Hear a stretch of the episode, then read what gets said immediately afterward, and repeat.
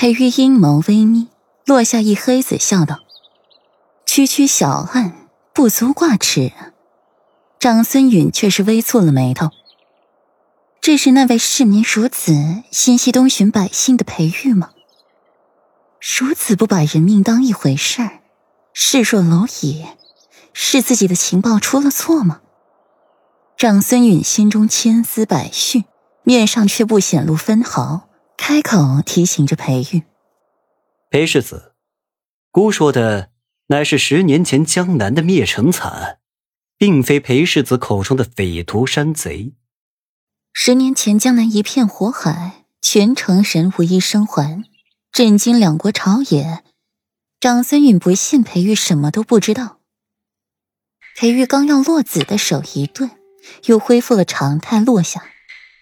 十年前，十年前，本世子在山上，在与师尊学艺，不曾下山，未曾听说过江南惨案。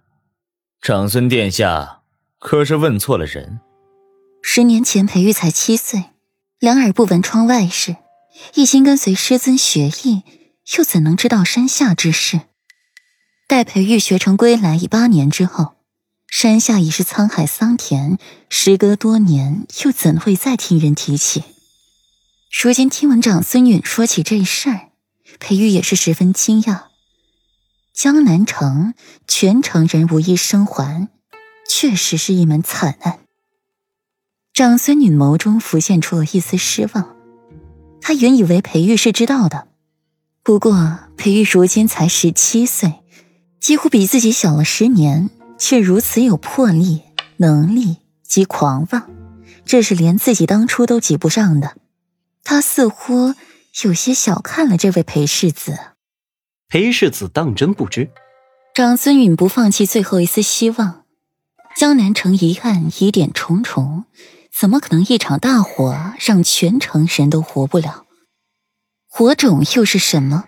从哪里着火？这一些无一人知晓。就算火势蔓延的快，那也是需要时间吧。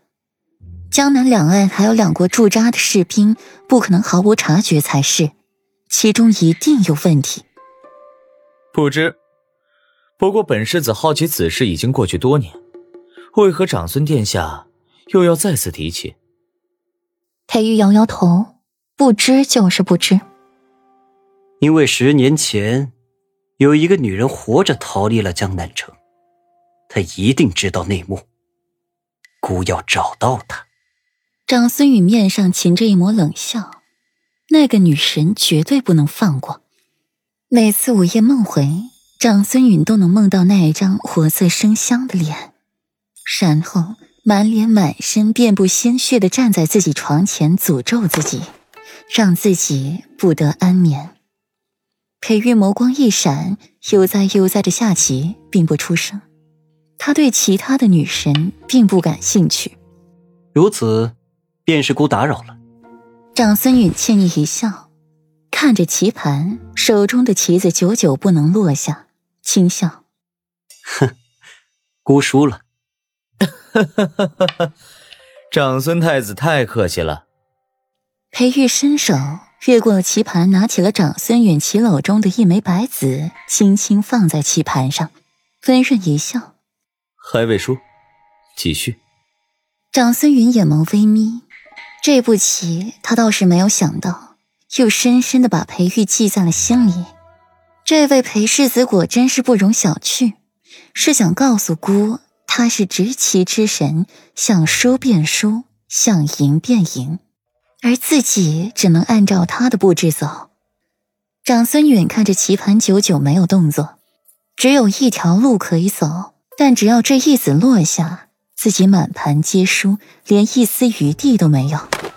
启纯刚想说话，便见裴玉满面春风的站起，朝自己身后笑，与刚才浑身透露着淡淡的孤傲疏离，截然不同。过来。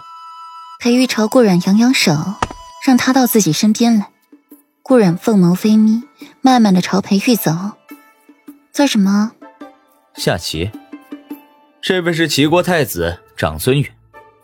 太子殿下，这是顾太师府四小姐顾阮。是本世子的未婚妻。